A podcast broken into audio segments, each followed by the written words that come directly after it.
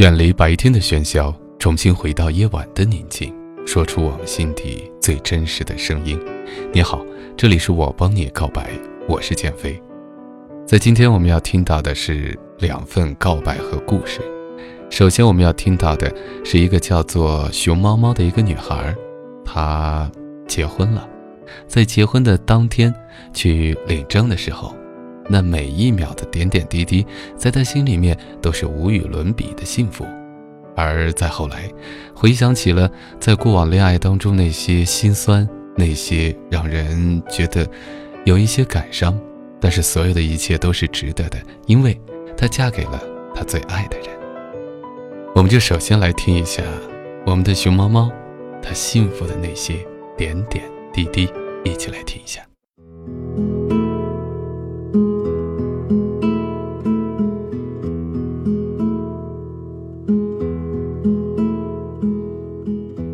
老公，今天我可以名正言顺的叫你正式升级为皇太太。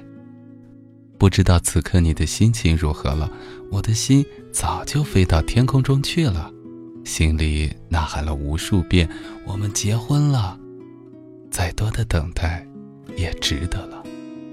我终于嫁给了我最爱的人。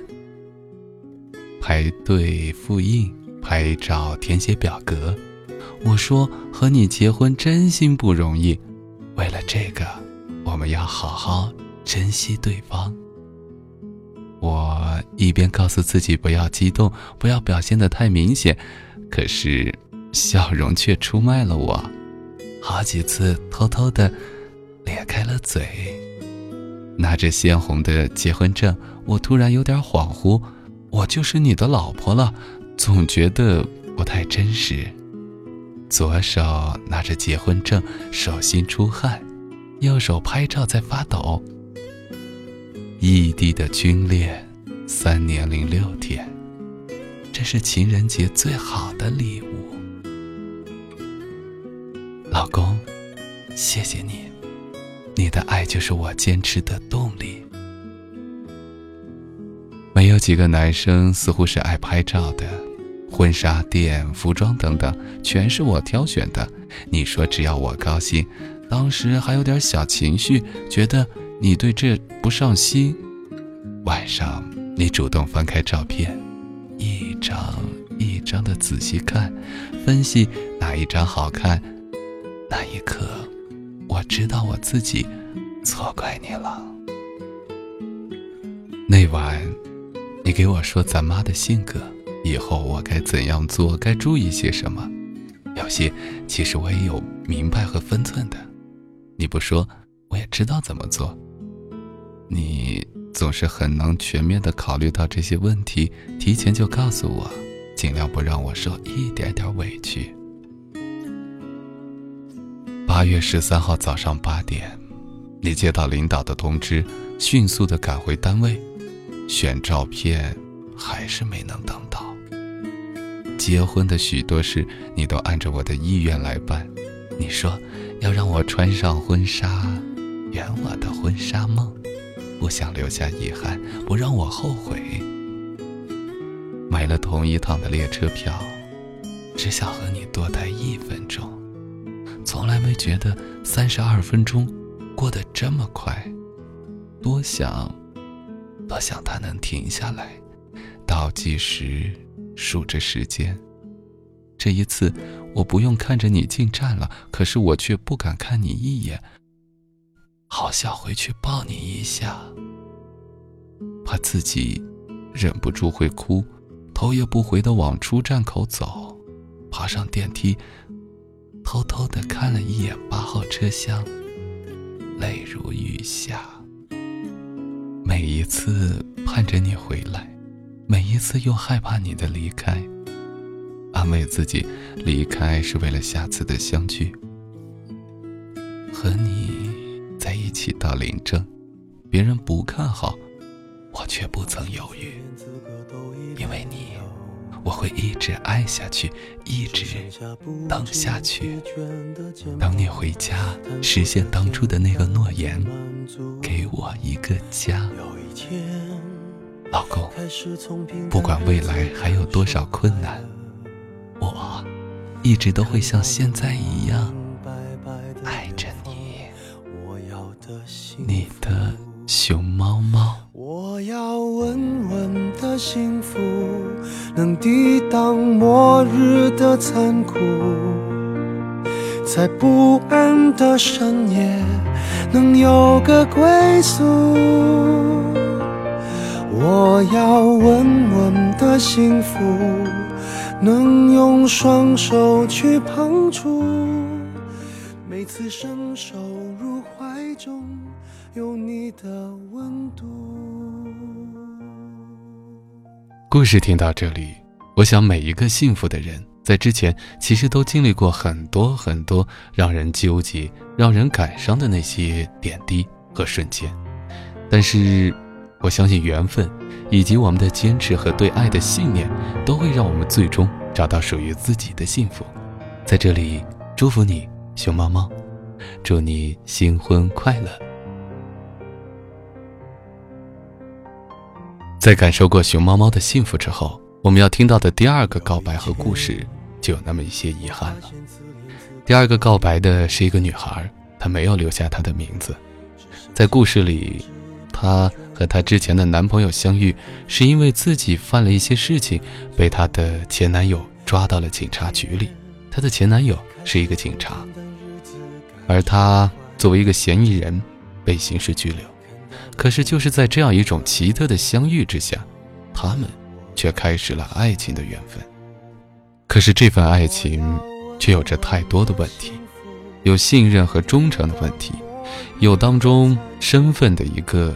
差别的问题，每个人的心里都有属于自己需要的，可是太多的疑问却造成了让这份爱情千疮百孔。那到底这份爱情能不能走下去呢？在警察局里相遇的一位嫌疑人和警察，他们之间的这份缘分到底会是怎么样的？我们就一起来听一下他的告白，一起来听一下。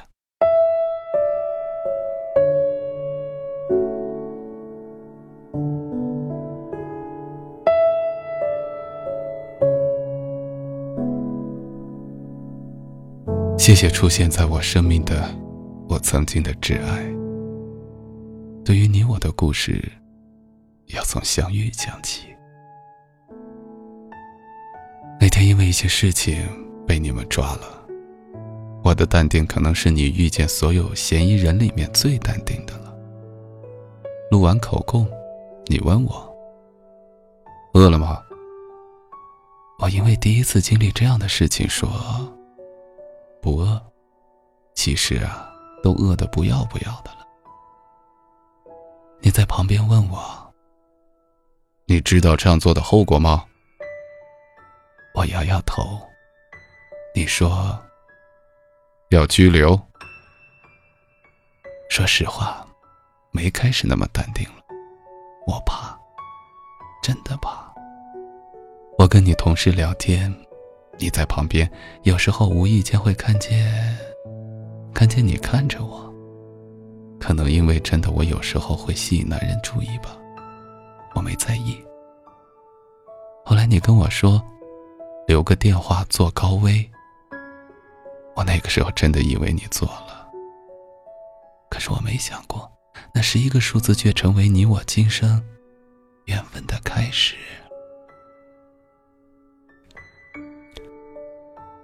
那天我因为无法逃避刑事拘留，我以为七天之后我们的生活还是平行线，我还是那个我，你依旧是你。七天的时间，我想通了很多，其实会想到你。我出来的第二天，生活平稳了之后，你和你同事因为加了我微信，所以顺理成章约我吃饭。可能那个时候对我来说，你们只是两个下半身的动物，并不想来。因为对你同事还是挺有好感，我带着我的姐妹，也是我的朋友，就用 X 来称呼她吧。然后我们一起吃宵夜，吃了宵夜以后，你同事问我电话多少，你居然在旁边熟悉的背下了我的号码。那一刻，除了震惊之外，我想剩下的，满满的是感动。我跟你说，我想看日出，你就和我周末约去爬山。你和我第一次旅行，你照顾我，拉着我，因为我爬山真的很痛苦。却为了日出坚持到了山顶。到了山顶，你有意无意的回避着我，接电话。因为家庭原因，我特别没有安全感。对于我来说，我们的关系虽然还不是恋人，但是我想，你对我应该是有感觉的。旅行结束第二天，我问你，你是不是有女朋友？你说。绝对没有。我不知道为什么，可能是女人第六感。我猜一路上都是我那个朋友 X 在给你打电话。我问你，是不是他喜欢你？你这次没有否认。说实话，那一刻我想好了离开，离开你的生活。后来。我这个朋友 X 问我：“想过跟你结婚吗？想过我自己有一个案底吗？想过我影响你的未来吗？甚至我了解你吗？”除了第一个问题，其他的我都回答不了。我真的没想过和你结婚，我怕婚姻给我带来伤害。我的朋友一直告诉我我们不合适，后来。他就拉黑了我的一切。后来他平静下来，还是加了我，依旧告诉我，我和你不合适。可能因为，他真的很爱你吧。内心的占有欲，凌驾了一切。我想得到你，不是因为我爱你，而是因为我不甘心所有人都说我们，都说我们不合适。我们在一起了，我们像普通情侣一样。一个人面对单位的压力，很多人反对你，很多人劝你，最后，你还是选择坚持。我们在一起一直都没吵架，就算斗嘴，你也会让着我。直到一天，一个女人的出现打破了一切。那天晚上，我生理期，你一个人因为寂寞和另外一个女人发生了关系。我亲眼目睹了一切。我以为爱和性无关，我可以接受。但是那晚之后，我跟你吵架，你却觉得我在无理取闹。我说过你可以找女人，但是你不可以睡回头觉。我可以让你浪，但是你不可以。不回家，却和那个女孩一直联系。因为迫于我的压力，最后还是没有再联系了。我以为我们的生活会不再出现，不再出现这样的事了。可是，我的容忍却成为了我们爱情最后破碎的源泉。第二个女人出现了。我在你手机里看见了“暗恋”两个字，你告诉我，你告诉我你喜欢他，你让我相信，你只是曾经。我说，我们分手吧。那天我哭着找了我的朋友 X，他一直安慰让我和你分手。你在微信一直发着你用刀划伤手的照片，我还没有离开。因为我，因为我不想你伤害自己，我理所当然的选择了相信。从此以后，我对于我们的生活，我变得变得小心翼翼。我不敢说任何刺激你的事情，因为，因为我怕血，我怕你。从那以后，我们再也没有真正的谈过心，聊过天。后来因为我要和一个搭档谈工作，但是他约我去附近的一个景点，我去了。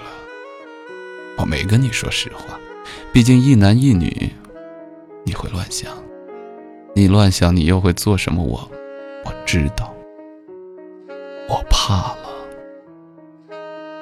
后来，你还是知道了。我们吵了很久很久，你让我滚，我真的想滚了。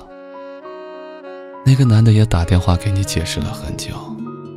可能因为你对我还有那么一点感情吧，可能因为你不想这么快失去我，我们没有分手，而且感情看似浓厚更多。你带我去玩，一直拉着我，好像回到了最开始。我的工作开始平稳，慢慢早九晚五，你的生活却和我相反了。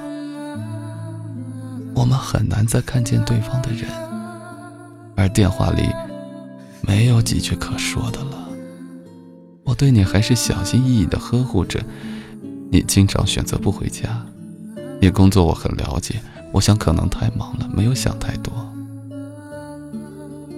你改了你的 QQ 密码，我知道，我们出问题了。夏天的雨说来就来，车上只有一把伞，因为你车上还有人的原因，你为了面子给我送。下车以后，你一路上跟我说：“你走快点好不好？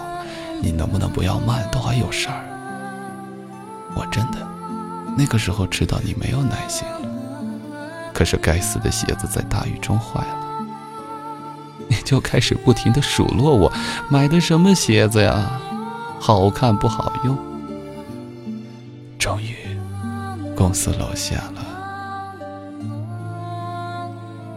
我那天真的哭了，我心里很乱。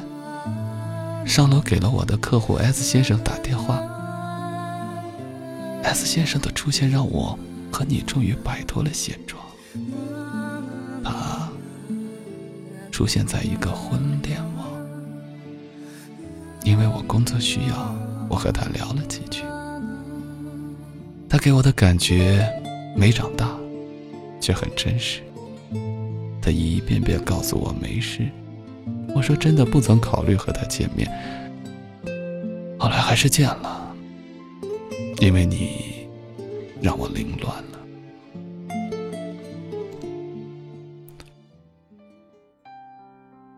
有安全感，和他的交流下，我发现了我真的又恋爱了一样。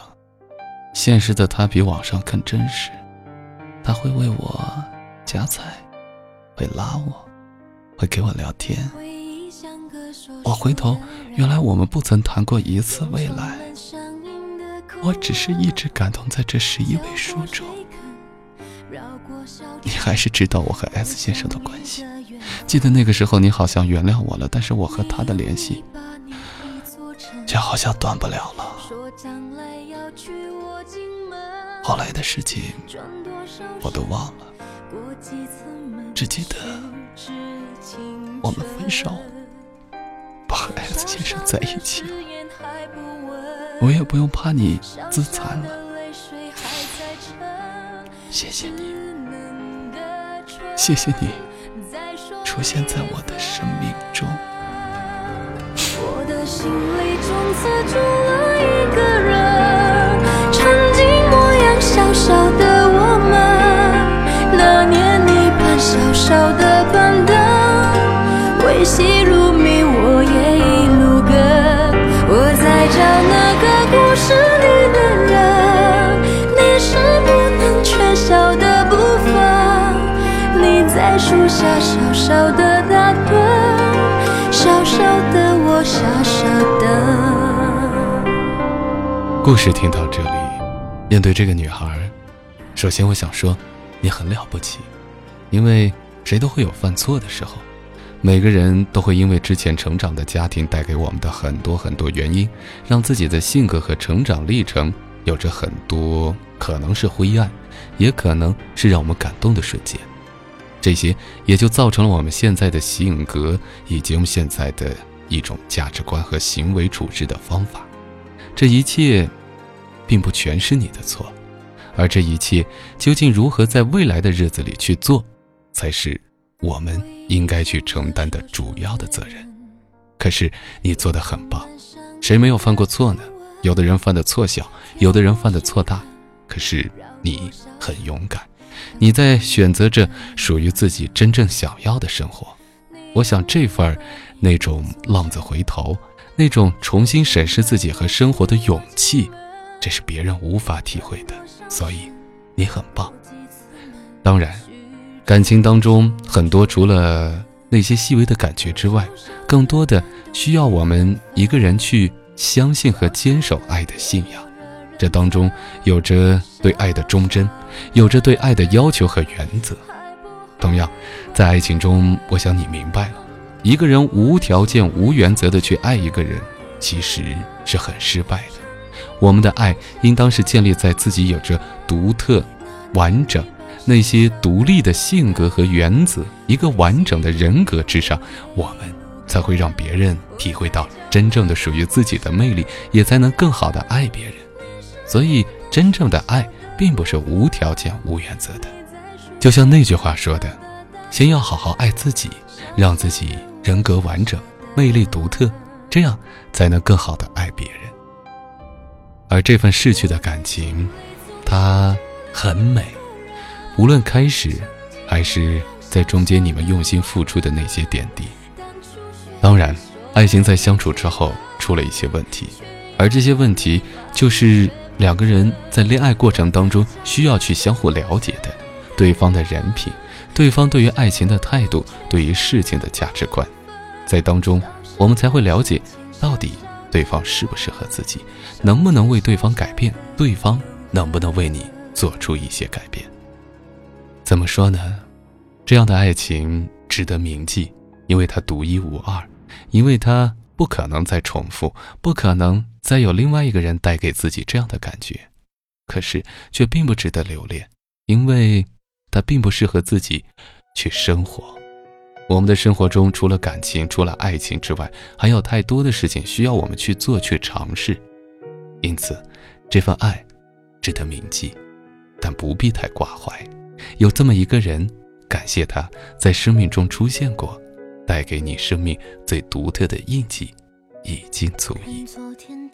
因为这位朋友在投稿之后就消失了，如果你能够听到的话，还是希望这个女孩，你能够听到节目之后再加入到我们的 QQ 听友群里，然后我们可以更多的再来享受生活吧，再来一起分享心情当中的压力，一起让自己的生命生活变得更好更美。今天在节目的最后。我们的一位朋友留下了一个感情当中的问题，她说，她和她的男朋友，然后遇到了一些事情，她男朋友现在想和她分手，放弃的理由是因为太累了。那因为他说的比较碎，总结一下，应该是男朋友家里父母的反对，然后包括一些房子呀等等生活当中要结婚的一些压力，最终呢，这个男生选择了放弃。而现在呢，这个女孩说她有男方妈妈的微信，她想跟她妈妈好好谈一谈，把她对她儿子的爱想说的话告诉她妈妈。她问现在她该怎么办？如果在我看来的话，我觉得感情到了这一步已经很难挽回，而且很难通过你自己的努力去单方面要求什么。在这个时候，我觉得有两种可能性。你可以参考，第一种，那就是算了，因为真的很累。一个人如果夹在自己从小到大至亲至爱的父母和自己喜欢的人中间，而在这个中间他得不到任何的鼓励和支持，那么我想，真的很痛苦。生命在于此，爱情本来是让人快乐的，可是变成了一种折磨。那么。无论这份感情能否延续，即使以后走下去，他之前留下的这些定时炸弹，也会给你太多的一些压力，随时可能因为某件小事就被爆发出来。比方说，这个男生以后可能会这样说：“你看吧，我现在对你做那么多，你居然现在对我吵嘴。你看，想当年我爸我妈怎么样的时候，我为你付出这么多。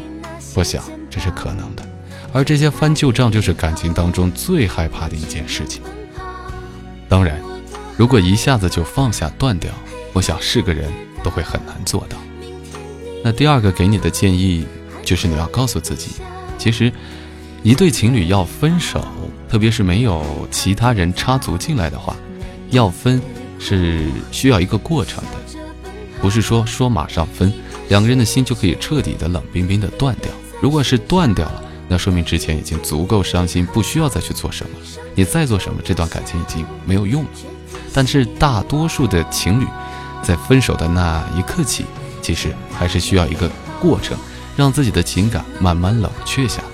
而在这个过程当中，有的情侣反而突然明白和发现，原来自己对对方还是十分牵挂，而最终继续感情之路。